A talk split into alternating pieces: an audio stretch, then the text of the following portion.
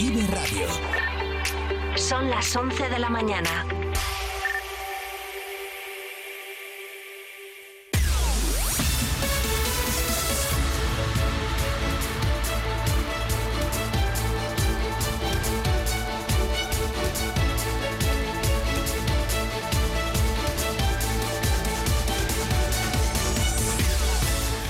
A esta hora, como todos los días, repasamos en titulares los principales asuntos de actualidad de este martes 27 de febrero, en los que ya trabajan los servicios informativos de esta casa para ofrecérselos ampliados a partir de las 2 de la tarde.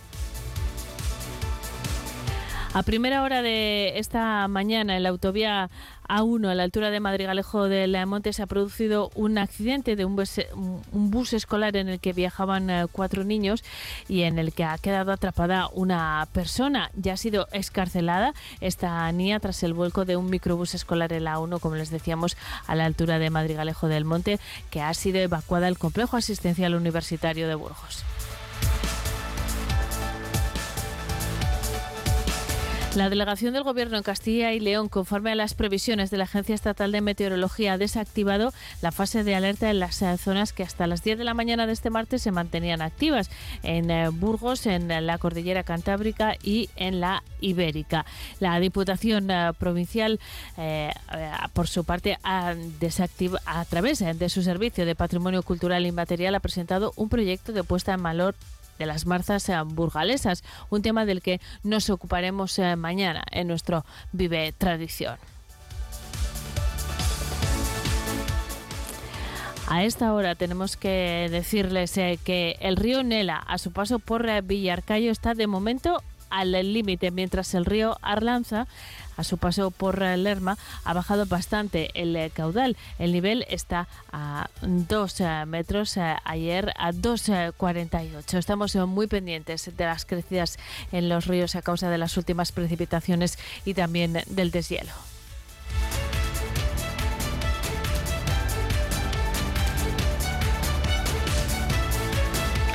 La pensión media en eh, Castilla y León se situó en febrero en 1.249 euros, un 5% más que hace un año. En eh, la región de Castilla y León eh, hay un total de 623.266 pensionistas, lo que supone un incremento anual del 0,63 y representan al 6,15% del conjunto nacional. El gasto en pensiones contributivas en el conjunto nacional supone el 11,5% del PIB.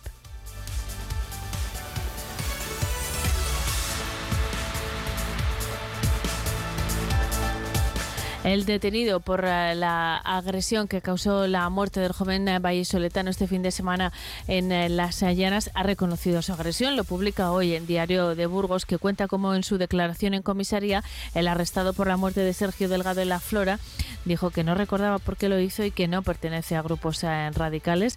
También negó saber que la víctima era de Valladolid. Por cierto, que el Burgos Club de Fútbol trabajará para que no haya aficionados radicales en el estadio del Plantío y que el detenido como presunto autor de la muerte de Sergio Delgado no vuelva a pisar el campo de fútbol. Así lo ha asegurado el nuevo propietario del Burgos Club de Fútbol, Marcelo Figoli, que junto a la alcaldesa Cristina Ayala, representantes de las instituciones y un centenar de personas se concentraban ayer en solidaridad con las víctimas del incendio de Valencia y con el objetivo de condenar de manera rotunda la muerte del joven vallisoletano.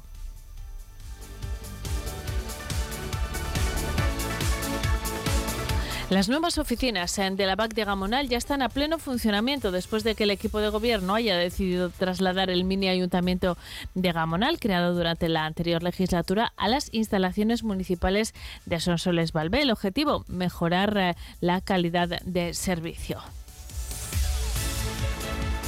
Ya se han formalizado cuatro de las cinco juntas municipales de distrito. Solo falta una, la del Centro Norte, que se reunirá hoy mismo. En el transcurso de las reuniones, eh, que se valora de forma positiva, ha hablado nuestra compañera María Cristóbal con el concejal de distritos Fernando Martínez Acitores. Una conversación que pueden recuperar en nuestro podcast. También eh, sobre la situación del sector financiero se ha ocupado hoy en Vive Burgos de la mano del representante de UGT en este sector financiero, Miguel Ángel eh, Gómez. Un total de 1.240 personas se dedican en Burgos a este sector y un gran número de ellas secundaban la huelga de dos horas convocada a nivel nacional. De hecho, las oficinas bancarias tenían que retrasar el lunes su horario de apertura hasta las 10 debido a este parón. A la espera de llegar a un acuerdo con la patronal, se ha convocado una huelga de 20 24 horas el próximo 22 de marzo.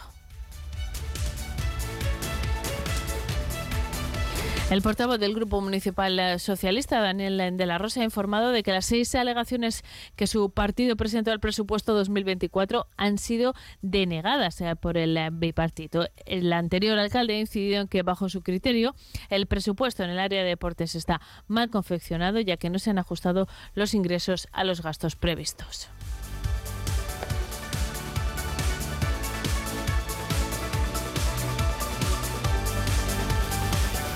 La policía local ha detenido a cuatro personas involucradas en la comisión de presuntos delitos de violencia de género y familiar que se han producido en las uh, últimas uh, jornadas. La primera el domingo al recibirse una llamada informando una, de una agresión a una mujer en un piso de la calle Zamora.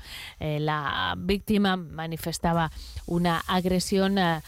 Con su actual, por parte de su actual pareja, un hombre de 31 años que ha sido detenido y trasladado a los calabozos. La segunda, el sábado, por quebrantamiento de una orden de alejamiento que impedía acercarse a su víctima a menos de 300 eh, metros. Eh, se trata de un hombre de 55 años que fue detenido y puesto a disposición judicial. Y dos detenciones más en la jornada del sábado en un domicilio de la calle Coimbra, donde dos hombres, uno de 19 y otro de 23, se agredieron mutuamente fruto de una discusión. Herido de gravedad, un niño al ser atropellado por un turismo y quedar atrapado bajo él en un eh, paso de cebra de la avenida Castilla y León. El menor de seis años cruzaba junto a su padre el eh, paso de cebra a la altura del número 70.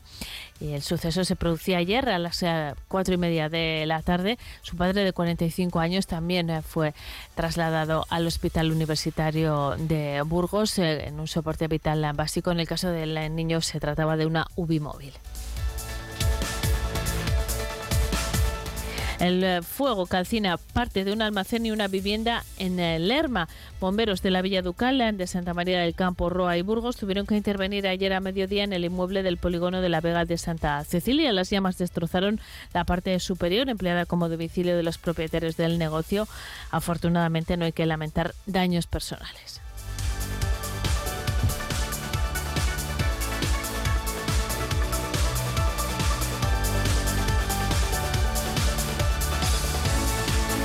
Hasta aquí el repaso de la actualidad en titulares. Eh, más información eh, actualizada y ampliada a partir de las 2 de la tarde. Nos ocupamos ahora de la previsión meteorológica.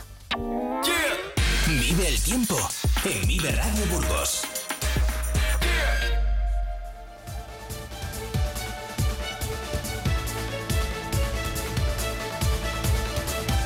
El viento es sin duda el protagonista en la jornada de hoy. A esta hora, cuando pasan 8 minutos de las 11 eh, los termómetros marcan 4 grados de temperatura en la capital. Llegaremos como máximo a los 6. Eh, 9 en eh, Miranda y 7 en Aranda. La Agencia Estatal de Meteorología señala que se mantendrá el viento del noroeste o norte con rachas fuertes o muy fuertes, sobre todo en eh, las eh, zonas de montaña. En general, el cielo va a estar nuboso cubierto con precipitaciones localmente moderadas. Panorama parecido para la jornada de mañana miércoles. Cielo nuboso con precipitaciones sobre todo en el eh, norte viento del norte y nordeste con algunas rachas fuertes al principio y temperaturas en ascenso. Mañana en Aranda se prevén 10 grados de máxima y 2 de mínima. En Burgos 9 de máxima y 2 de mínima. En Miranda se moverán entre los 11 grados de máxima y los 4 de mínima.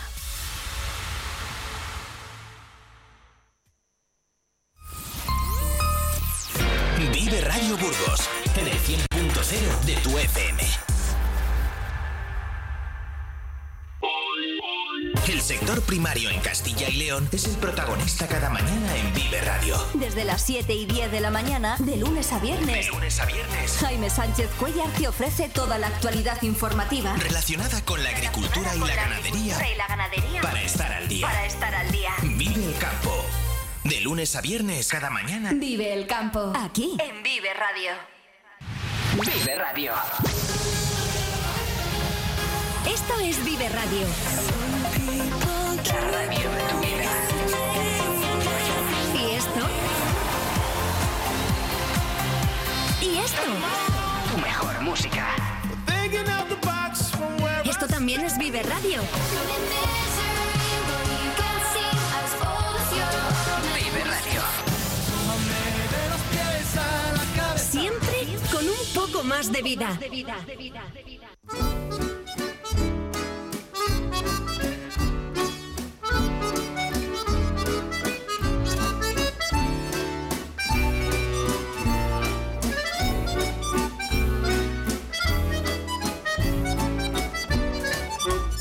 Llega el momento en eh, Vive Burgos de hablar de flores y plantas, por eso me acompaña Elia Rebé, nuestra florista de cabecera, que llega directamente desde Coquelicot eh, Flores. ¿Qué tal, Elia? Buenos días. Buenos días, muy bien.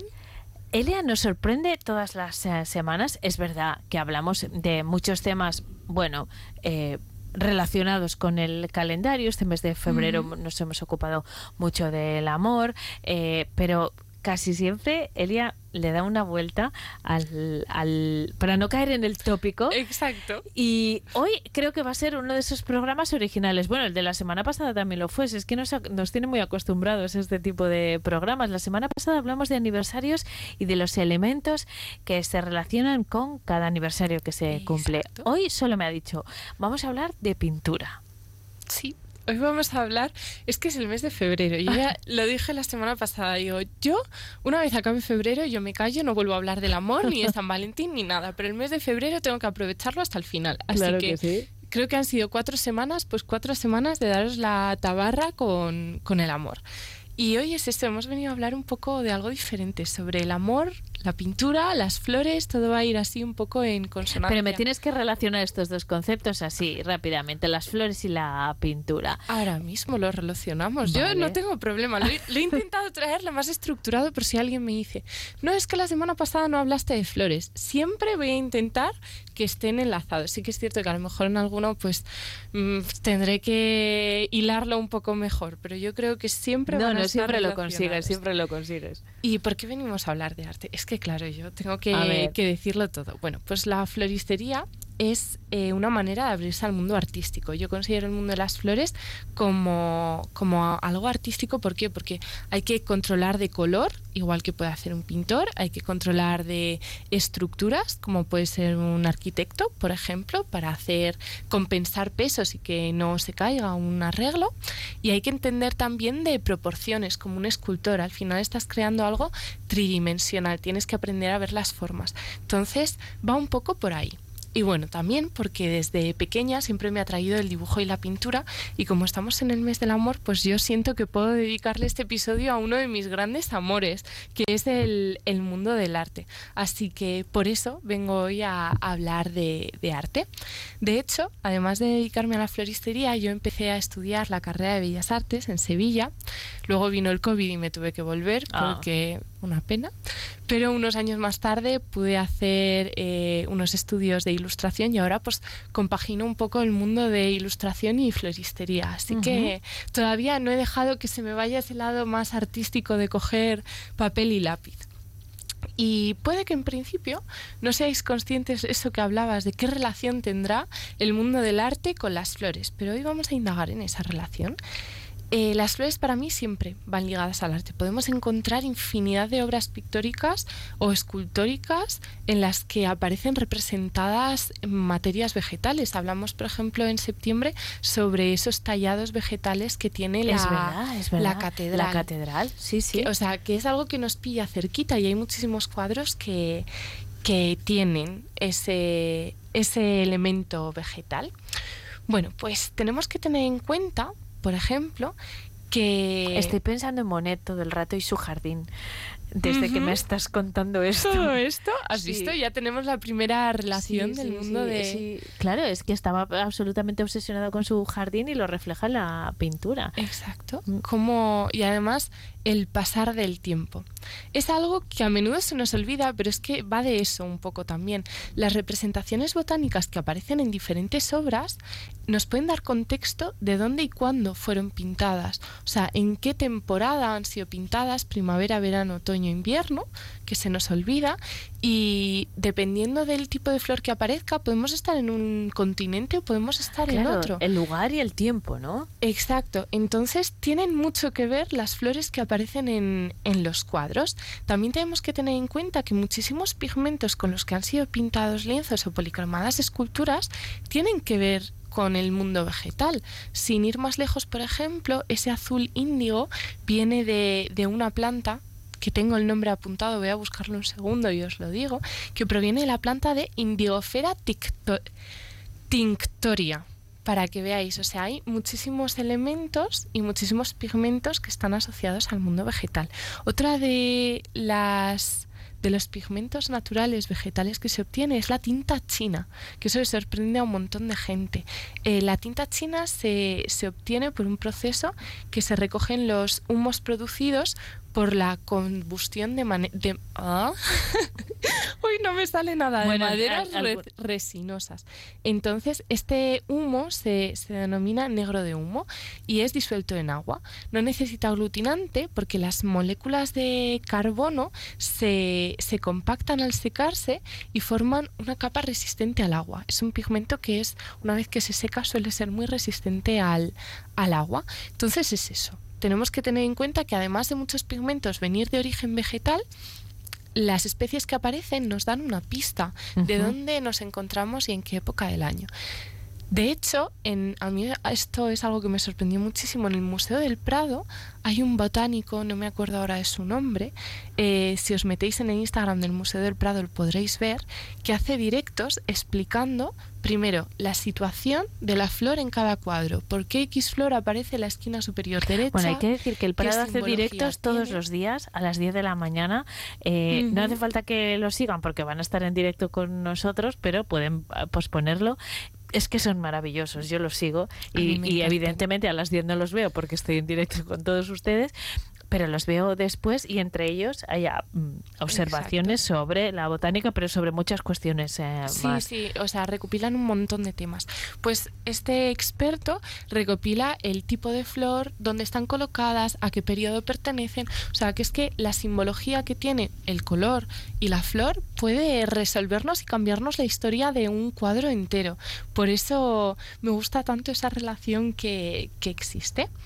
Y bueno, no es eso. Y además venía pensando en un, un cuadro en especial que he compartido antes contigo por Sí. WhatsApp, que nos, a mí me maravilla. El que yo creo que vamos a compartir nosotros en nuestras redes sociales para que puedan verlo Genial. también nuestros ah, oyentes. Leo, háblanos en- del cuadro y luego visítenlo. El título son Las rosas del Liogábalo. Y tienen una. Te lo he mandado y me has dicho, qué Sí. preciosidad. Sí. El cuadro es una exquisitez. A mí me encanta cómo fluyen los colores. Es. Te quieres bañar en él. Para que hagamos un poco. Os lo voy a describir un poco visualmente para que lo tengamos en, en la cabeza. Eh, Este cuadro se puede dividir en dos planos, un fondo en el que hay distintas personas sentadas alrededor de una mesa y un primer plano que se ve una lluvia de pétalos y cómo hay muchísima gente bajo esos pétalos. Parece estar nadando entre, entre flores. Y se ven caras de disfrute, no hay nadie. Es un cuadro que a mí me da como mucha paz, además de mucha alegría, mucha paz. Pero venía a hablar de, de este cuadro precisamente porque es un cuadro que engaña un poco al ojo, porque tiene una historia un poco macabra detrás. Eh, Heliogábalo fue un emperador romano que tuvo un reinado de tan solo cuatro años, creo que fue desde los 14 a los 18, de los 16 a los 20, duró muy poquito, donde se ganó bastantes enemigos para ser tan joven. Eh, ¿Y por qué? pues se debe a que se rodeó de escándalos acerca de su estilo de vida y la forma en la que rompía las normas sexuales y religiosas de la época. Muchas tradiciones pues que, que se intentaba saltar, ¿no? Eh, fue un emperador que acabó decapitado a muy temprana edad y que el Senado romano incluso condenó eh, le hicieron, ordenan el Damianto Memoriae, que es que condenan la memoria a este emperador. Dicen que no tiene ni siquiera derecho a ser recordado por la historia, o sea que algo muy malo tuvo que, Madre mía. ¿no? Eh, de hecho, hay un libro que es La Historia Augusta, que reúne las biografías de emperadores romanos y se relatan muchos entretenimientos que tenía Heliogábalo, que eran, pues debían ser un poco macabros. Dicen que le gustaba mucho eso de castrar y desmembrar a personas por placer. Madre mía. Y lo que podemos ver en el cuadro no es más que otra tortura, pero una tortura un poco más dulcificada, porque todo el mundo se encuentra entre flores. Se ve que Heliogábalo pensó que era buena idea que en una gran sala de banquetes eh, tenía un techo reversible, eh, llenar ese techo con pétalos de rosa, encerrar a sus sirvientes dentro y hacer caer esta lluvia de pétalos. Pero fue una lluvia de pétalos tan tan enorme que muchos de esos sirvientes se vieron asfixiados bajo la marabunta y nunca más pudieron salir. Entonces fue una historia de muerte de una manera un poco jolín. Sí, sepultados por los pétalos. Así, exacto. Entonces, hoy venía pensando esa, esa historia mientras redactaba el capítulo, cómo las flores pueden dulcificar muchos momentos que a lo mejor no son tan dulces como parecen. Por eso muchas veces hablamos de significados, flores, momentos, colores, porque dependiendo de los colores o del tipo de flor, puede significar una cosa u otra. En este momento, en este cuadro, para el yogábalo, las flores significaban, además de diversión, la capacidad de decidir por los demás hasta dónde podía llegar una vida, ¿no?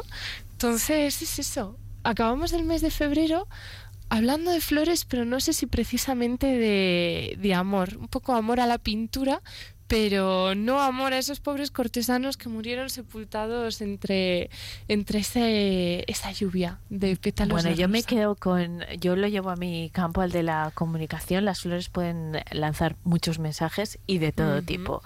Eh, Exacto. a veces positivos, a veces bonitos y románticos y a veces crueles con final dramático como este. Eso sí, yo no sé qué prefiero, ¿eh? A lo mejor prefiero en lugar de morir atropellada, pues no me importaría, creo yo, morir entre pétalos de rosa, ¿no? Es algo como muy... Bueno, mejor sigue viviendo y ya Sí, está, ya lo hombre, pensaremos. Eso, ya lo no pensaremos. tenemos duda. El Gábalo está a buen recaudo, parece que le colocaron Sí. en su sitio, ¿no? Entonces, bueno, eh, nos vamos a quedar con la belleza del cuadro y con una cita que tenemos el próximo martes. Exacto. Abrimos el nuevo mes y, y nuevos temas también. Estamos deseando conocerlos. Elena. Llega la primavera y yo ya estoy preparando marzo, es uno también, además de febrero que puedo hablar del amor, marzo es uno de mis meses favoritos porque llega la primavera, todo empieza a florecer, el mundo se vuelve de color, pían los pajaritos y todas las cosas maravillosas que pasan cuando empiezan los primeros brotes, así que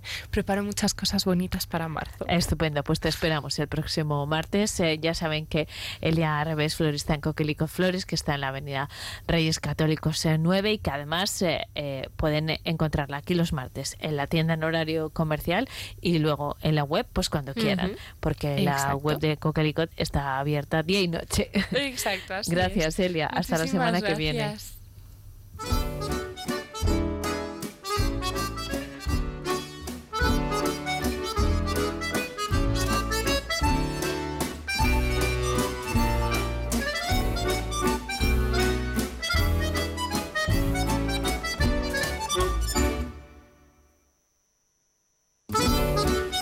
En Coquelicot estamos enamoradas de nuestra profesión. Queremos compartir nuestra pasión contigo y hacer de tus momentos importantes algo muy especial.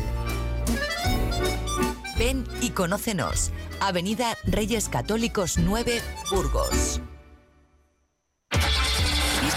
Amor que dure kilómetros? Este mes en Dursan, enamórate de tu coche de ocasión y nosotros te regalamos dos años de mantenimiento gratis, porque las historias de amor duraderas son las que se cuidan. Visítanos en Dursan, carretera Madrid-Irún, kilómetro 234, en Burgos y consulta condiciones en automotordursan.com. No es nuevo, es Dursan.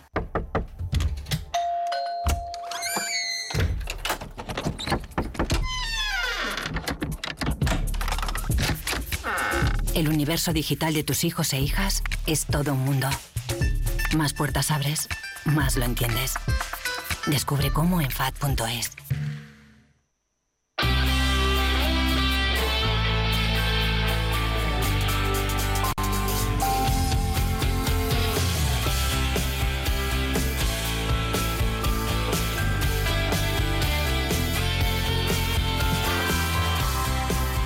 Son las 11 y, las 11 y 25, seguimos en, directo. Nos vamos a ocupar de un eh, tema que llega con, eh, con datos, pero queremos ver qué hay detrás de estos eh, datos. Verán, la población en riesgo de pobreza o exclusión social se incrementa tres décimas hasta llegar al 22,4% en Castilla y León durante el año pasado. Este es uno de los eh, datos que se recogen en la encuesta de condiciones de vida publicada por el Instituto Nacional de Estadística y que, bueno, incorpora también otras eh, situaciones como riesgo de pobreza, carencia material eh, y social severa, baja intensidad en el eh, empleo. Castilla y León es la novena comunidad con más porcentaje de población en eh, riesgo de pobreza o exclusión social, aunque está por debajo de la media nacional. Son eh, datos que son llamativos en sí mismos, pero como les digo, queremos conocer exactamente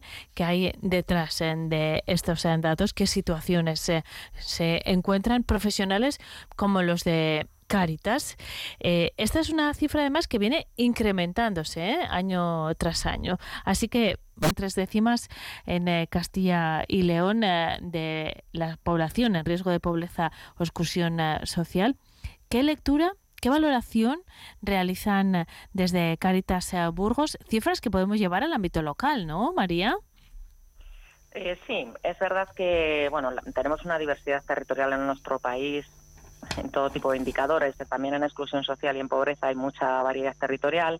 Castilla y León, como bien has dicho, se sitúa un poquito por debajo de la media nacional. Estamos mejor, digamos, en estas variables, mejor que la media nacional. Y Burgos está un poquito mejor también que el porcentaje que representa Castilla y León. Bueno, pero eh, bueno, no, no hay una gran... Eso, eso te iba a decir, que es un poco por debajo, pero sigue siendo una situación eh, preocupante, ¿no? ¿Qué valoración general hacéis desde Caritas de la encuesta? A ver, en general nosotros, eh, la encuesta de condiciones de vida, que decir que mira, mira, como bien has dicho, ¿no? varios indicadores, sobre todo tres, ¿no? Un poco el riesgo de pobreza, la carencia eh, material eh, severa y luego la baja intensidad en el empleo. Realmente esta encuesta sobre todo habla de pobreza monetaria, es decir, hay otros estudios como la Fundación FOESA que mira más la exclusión social, la exclusión social es un fenómeno más amplio, más amplio, digamos, que la pobreza material, pero evidentemente para nosotros son puntos de referencia en el análisis porque bueno, pues casi todas las personas que se acercan a Caritas padecen o sufren pobreza material, sea severa o relativa.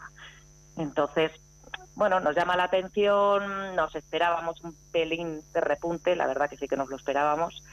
Eh, y bueno, pues sí, es preocupante, sobre todo para las personas que lo sufren y padecen.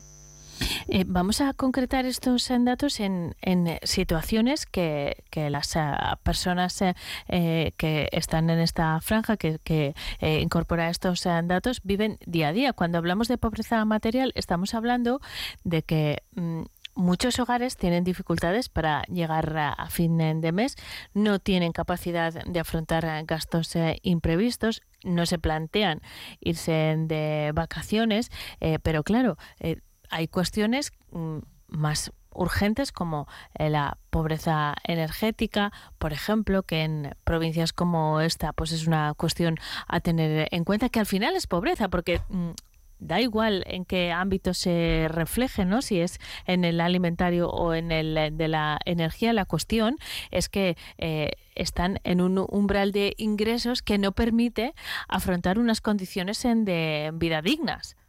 evidentemente. Si bien a nosotros además esa parcialización de la pobreza a veces, que a veces se habla de pobreza infantil, se habla de pobreza mm, pues eso, energética, a nosotros realmente no nos gusta mucho, porque al final eh, el fenómeno de la pobreza o de la carencia material es un fenómeno eh, general. Si yo no tengo ingresos, eso seguro que cualquier oyente lo puede entender, yo puedo aplicarlos a comer o a pagar el alquiler. Entonces, si los aplico a comer, no tengo pobreza alimentaria, y si no pago la factura de la luz, tengo pobreza energética. Es decir, realmente al final es una parcialización que hace la sociedad, pero que realmente no es real. Es decir, realmente la gente no tiene los ingresos suficientes para tener una vida digna. Además es curioso que en el estudio, em, como has hablado de esos tres indicadores, y la encuesta dice que eh, sube, la carencia material severa en Castilla y León y en, el conjunto nacional, sin embargo, baja levemente la baja intensidad en el empleo. Y esto es muy significativo porque lo que refleja es que el empleo actual está perdiendo su capacidad natural integradora y de proporcionar esa vida digna. Porque si fueran a la vez, es decir, hay mayor carencia material y aumenta la baja intensidad en el empleo en los núcleos familiares, diríamos, bueno, la gente no tiene empleo y hay carencia material. Claro, estamos hablando, eh, eh, para utilizar términos más coloquiales, si te parece, María, de personas que son pobres a pesar de que tienen un trabajo y, supuestamente eh, podrían afrontar una vida normal. Sin embargo, la precariedad o el descenso en esos ingresos hace que estén en una situación de pobreza y en riesgo de exclusión a pesar de estar trabajando. Sí, realmente que yo creo que están juntándose dos cosas. Evidentemente, eh, los eh, salarios ¿no? y las horas trabajadas, que es otro otro indicador importante, porque hay mucha parcialidad. Muchas de las personas que nosotros atendemos trabajan jornadas parciales, trabajan dos horas, trabajan tres horas, trabajan media jornada. Entonces, eh, mm, pues evidentemente los salarios con esas horas no te permiten tener una vida digna, ¿no? Entonces, yo creo que también la calidad del empleo, más allá de esos datos que a veces nos hablan de que hay más eh, trabajo, menos trabajo, también poner la lupa en la calidad del empleo que hay es eh, muy importante también. Tenemos mm, Claro, eh, como sociedad, ¿eh? porque eh, este, estos datos nos hablan de que cada vez son más numerosas esas personas que son perfectamente conscientes, cómo no, de su situación. Pero el resto de la sociedad, cuando los que nos están escuchando y estén oyendo ahora los datos de, esta encuesta, mm, tienen claro lo cerca que están esas personas de, de cualquiera de nosotros, no solo por cómo llegan a esa situación, sino por cómo aparentemente no vemos eh, la realidad que están sufriendo. Pues mira, yo creo que a veces no del todo. Es decir, realmente cuando hablamos de que el, el 22% de la población de Castilla y León sufre pobreza relativa, o casi el 7%, pobreza severa, eh, tenemos que, pues yo qué sé, eh, darnos cuenta de que no estamos hablando, por ejemplo, de una persona que vive en la calle. Evidentemente, una persona que vive en la calle, una persona sin hogar, parece pobreza severa, eso es evidente pero no estamos hablando de esas personas. También hablamos a mayores de personas que pueden ser nuestros vecinos, que viven al lado y a veces pues hacemos juicios mm, muy a la ligera, ¿no? Decimos, bueno, pues si la gente no puede irse de vacaciones no es un problema. Pues claro que no, si la gente no se puede ir a vacaciones no es un problema. Pero si yo en mi economía familiar no puedo afrontar ningún gasto imprevisto porque vivo tan al límite que no puedo afrontar la salud bucodental de mis hijos, ni poner unas gafas, ni de repente a alguien se le ha roto el móvil, podemos cambiar ese móvil cuando todos sabemos que el móvil hoy es un, instrumento para nuestra inserción laboral y, social, ¿no? Quiero decir que si yo no puedo afrontar, es decir, ningún gasto imprevisto, es decir, el nivel de tensión eh, que vivo como familia es terrible y el impacto que eso tiene en mi salud mental y emocional también es terrible, ¿no? Entonces yo creo que a veces tenemos que darnos cuenta que esas familias están muy cerca, pueden ser nuestros vecinos o sus hijos pueden ser compañeros de clase de los míos, ¿no? Y es un número importante, un 22% es casi uno de, de cada cuatro ciudadanos. Em, desde vuestra experiencia en Caritas, eh, María, mm, ¿se ha incrementado el número de personas que solicitan o que participan en vuestros eh, programas eh, de ayuda? Yo recuerdo que cuando hacemos esta, eh, este tipo de entrevistas, cuando recibimos datos, los últimos años de lo que se habla más que del incremento, que, que puede ser, eh, bueno, eh, porcentualmente no muy grande, lo que sí está claro desde tiempos de pospandemia es que hay muchas personas que, está, que viven esta situación de forma crónica ya, ¿no? Sí, es verdad. Nosotros, por ejemplo, respecto al año 2022, sí que hemos visto, vamos a 2023, bueno, este año, en el año 2023 se han acompañado y atendido más de 7.000 familias, el año pasado fueron 6.900, es un pequeño incremento, pero, pero sí que hay un pequeñito incremento, pero sobre todo destacamos el nivel de vulnerabilidad y la complejidad de las situaciones.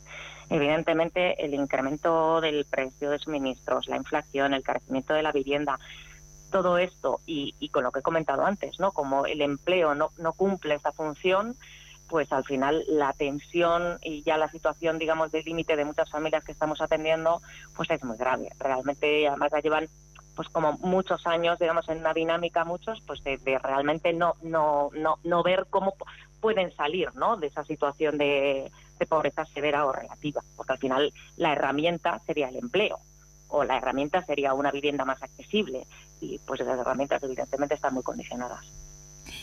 Mm, me cuesta mucho hacerte esta pregunta, pero creo que nos puede ayudar también a, tener clara la situación. Eh, yo lo normal sería preguntarte, ¿hay un perfil de usuarios en eh, Caritas o de personas que estén en esta situación? Pero claro, con un 22,4% eh, que se incrementa y en situaciones cronificadas como acabamos de explicar, mm, establecer un eh, perfil me parece muy complicado y muy limitante en realidad.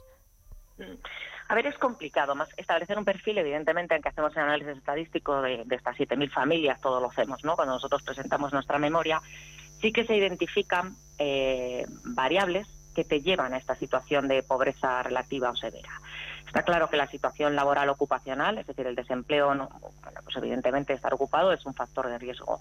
En nivel de estudios, en todos los estudios, eh, también en la encuesta de condiciones de vida, cuando se correlaciona, también, evidentemente, las personas con un menor nivel de estudios también tienen mucho más riesgo de estar en exclusión, porque acceden a los peores trabajos.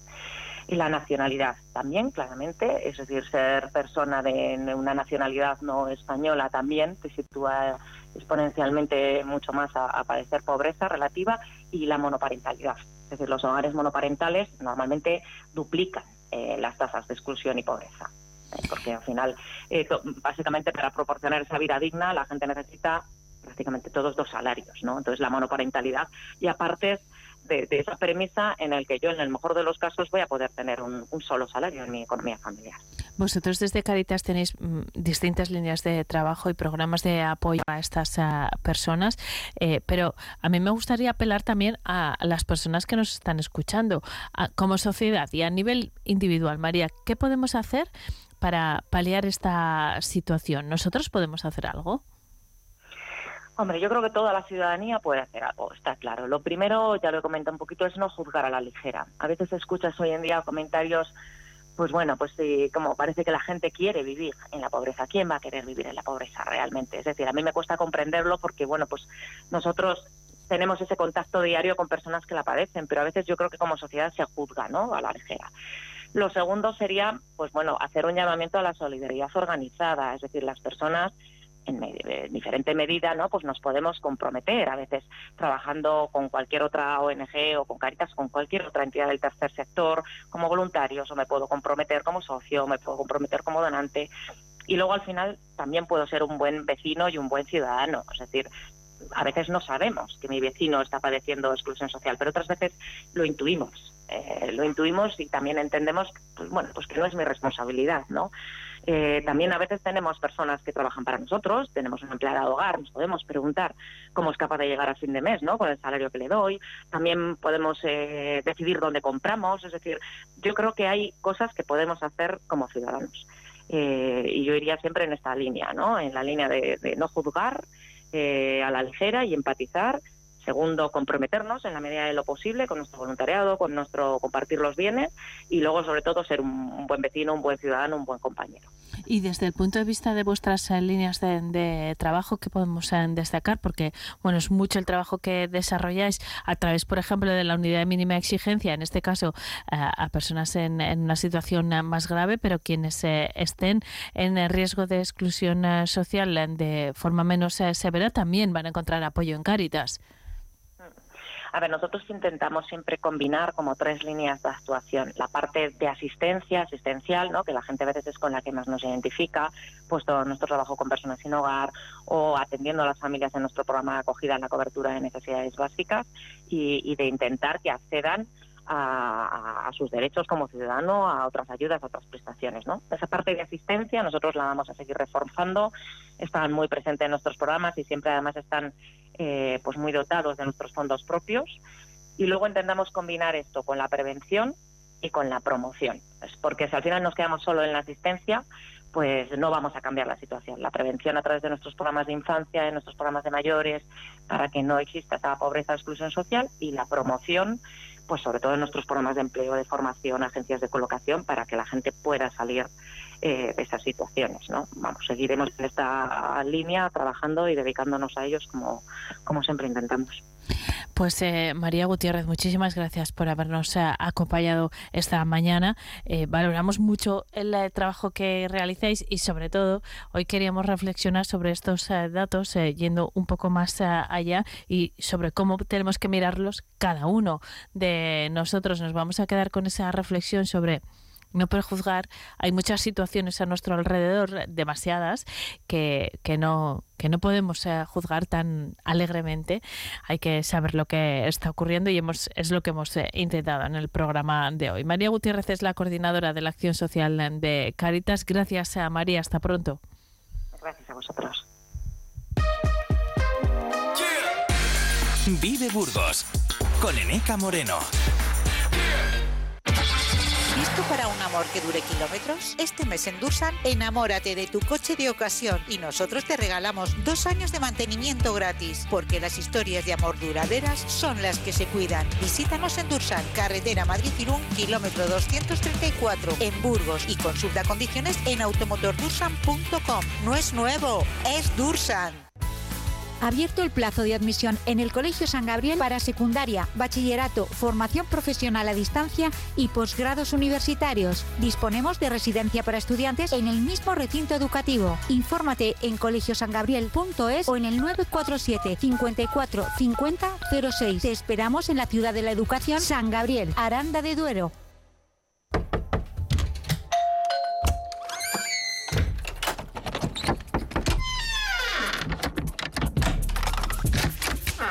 El universo digital de tus hijos e hijas es todo un mundo. Más puertas abres, más lo entiendes. Descubre cómo en FAD.es. Vive Radio. Esto es Vive Radio. La radio de tu vida. ¿Y esto? ¿Y esto? Vive Radio. Vive Radio. Siempre con un poco más de vida. El sector primario en Castilla y León es el protagonista cada mañana en Vive Radio. Desde las 7 y 10 de la mañana, de lunes a De viernes. lunes a viernes. Jaime Sánchez Cuellar te ofrece toda la actualidad informativa. Relacionada con la agricultura y la ganadería. Y la ganadería. Para estar al día. Para estar al día. Vive el campo. De lunes a viernes, cada mañana. Vive el campo. Aquí. En Vive Radio.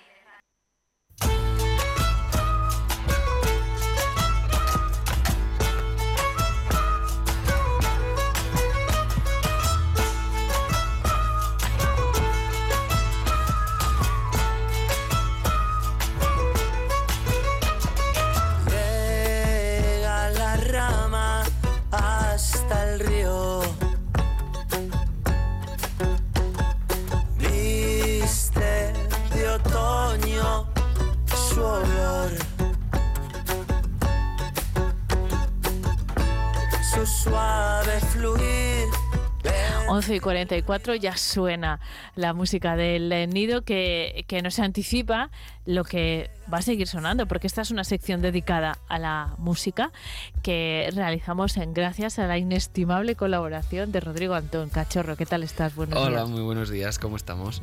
Pues bien, Sí. ¿no? Deseando escuchar Con musiquita. calorcito veo, ¿eh? Sí, Podríamos hacer el programa afuera un día. Mm. En estos días que, que casi nieva. pero no, un día que haga mejor. No, hombre, no. Eso es, eso es lo fácil. Es que yo no sé si es el calor del folk, pero Rodri siempre tiene calor y yo siempre tengo frío y esto es incompatible. no, no, está. Bueno, pero no ya puede está, ser. no pasa nada. Oye, pero lo de hacer el programa un día por ahí me encanta, ¿eh? Ah, mira, mira, eso. Eso sí. Pero cuando nieve, cuando nieve de no, verdad. cuando nieve no. Cuando haya la nevada Además, que llevamos esperando 10 años. No podemos, eh, claro, tú plantea esta situación y además sabes de lo que te estoy hablando desde el punto de vista técnico la nieve. Claro, claro, Eso es, complica mucho Venga, las vale. cosas. Mira, por eso, ¿eh? Por eso te lo voy a perdonar. Pero va. Ay, de momento estamos a, a buen recaudo aquí en el estudio de Vive Burgos, eh, hablando, como todas las semanas, en de música de raíz. ¿Cuál es la propuesta de hoy? Pues mira, hoy es una propuesta curiosa que me ha sorprendido hasta a mí. ¿Ah, Eh, sí? sí. ¿A ti que lo has pensado? A mí que la he pensado. Eh, porque, ¿qué es lo que pasa? Nosotros, bueno, vamos a ir a tocar este fin de semana con el nido a Santiago. Y nosotros una cosa que hacemos en la gira que nos gusta mucho es de cada sitio al que vamos, investigamos un poco en las canciones tradicionales que tienen por allí, pues las cantamos alguna en directo también. Entonces, ahora que vamos para Santiago, obviamente en Galicia música tradicional hay pues la que quieras, ¿no? Bien, muy bien cuidada desde hace muchas décadas, muy bien, muy bien exportada también. ¿Y qué es lo que ha pasado? Que nos, me he encontrado con un disco que me ha flipado. De estas cosas que te encuentras así. ¿Sí? Así que casi lo voy a casi redescubrir aquí con vosotros. Eh, Estupendo. ¿Y de sí, qué se trata? Pues es un disco que hicieron en el 2010 que se llama Cantigas do Camiño, de Ocamiño. En el 2010, que fue el año jacobeo, pues hicieron un disco con artistas de allí, gallegos, eh, como una recopilación de canciones tradicionales y com- también composiciones originales, eh, pues que todas tenían el nexo de unión de que hablaban del camino, ¿no? Que tenían ese- esa inspiración. Entonces hay unos temazos, pues bastante, bastante. Estoy dignos. pensando, Rodri, en. Claro, eh, el Camino de Santiago ha supuesto un- una vía de comunicación de toda Europa importantísima a lo largo de, de milenios, ¿no? Pero, eh, claro, desde el punto de vista de la música, mucho más, ¿no? Porque alguien que emprendía el camino, no sé, en Francia y llegaba hasta Santiago y por el camino iba escuchando en un momento en el que la Imagínate. tradición oral estaba muy viva. Además, ¿no? Y seguro que en los albergues se, se cantaba y se tocaba mucha música.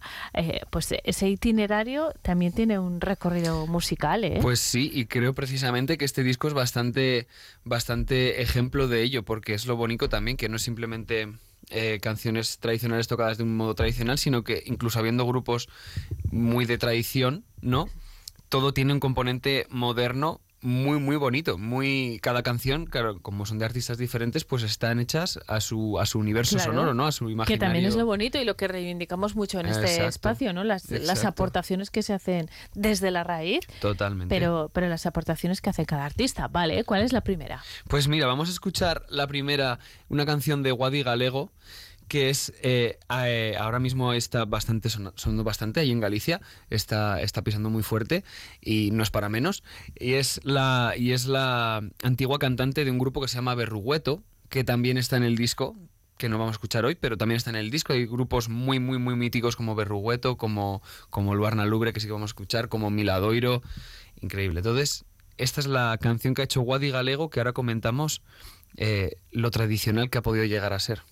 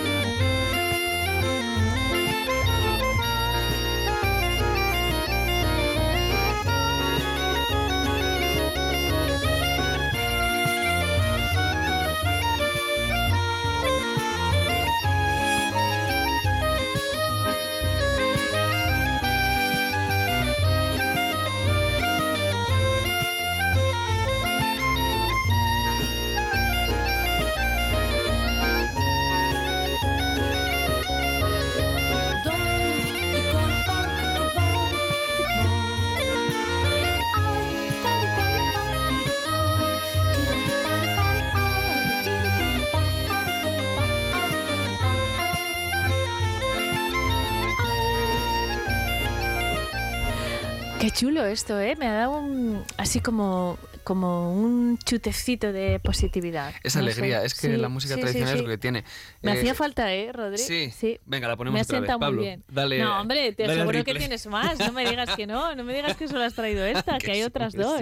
Pero sí, eh, me ha gustado. Y te decía, desde mi ignorancia musical, que a mí mm, eh, me recordaba así como esa música de frontera entre Galicia y Portugal. ¿no? Claro, es que están muy conectadas. Las Sí, músicas sí. tradicionales de Portugal y Galicia al final tienen un nexo muy potente en la lengua también, que no es que, no es que sea la misma lengua, obviamente, pero tiene ese, ese sí, triángulo. sí, sí, sí. Está muy bien. Y decía, comentaba yo, eh, fíjate hasta dónde se ha ido de lo tradicional, se ha pasado un poquito, ¿eh? Porque está cantando en latín.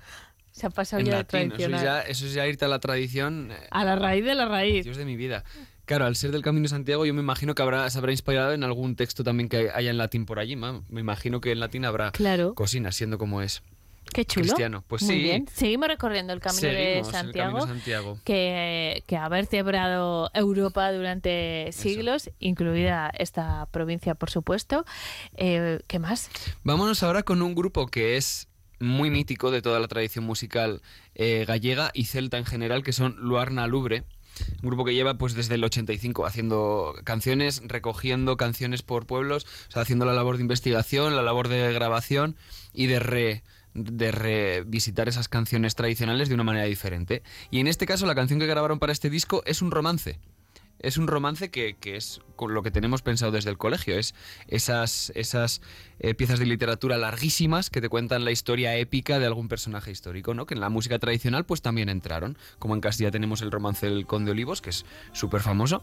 Pues aquí tiene este romance de Don Gaifeiros, que cuenta la historia de Guillermo X de Francia, de algún condado de Francia, no sé cuál, he de decir, eh, que se murió en el Camino de Santiago. Ay. Una historia súper bonita, en gallego que es más bonito todavía, y tocado por Luarna Lubre, o sea que 10 de 10 de 10.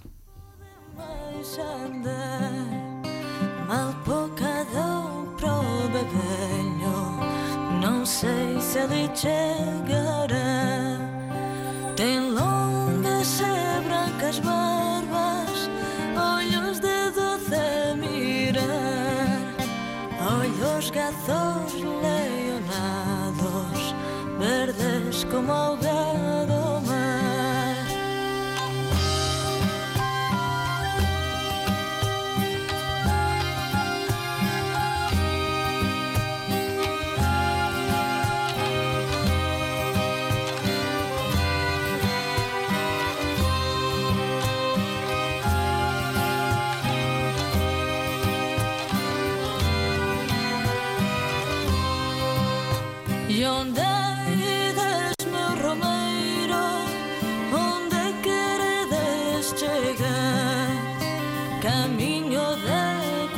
costela Donde teño o meu fogar Composta da miña terra Deixei na sete anos xai Reluce intensa de soles Brilante como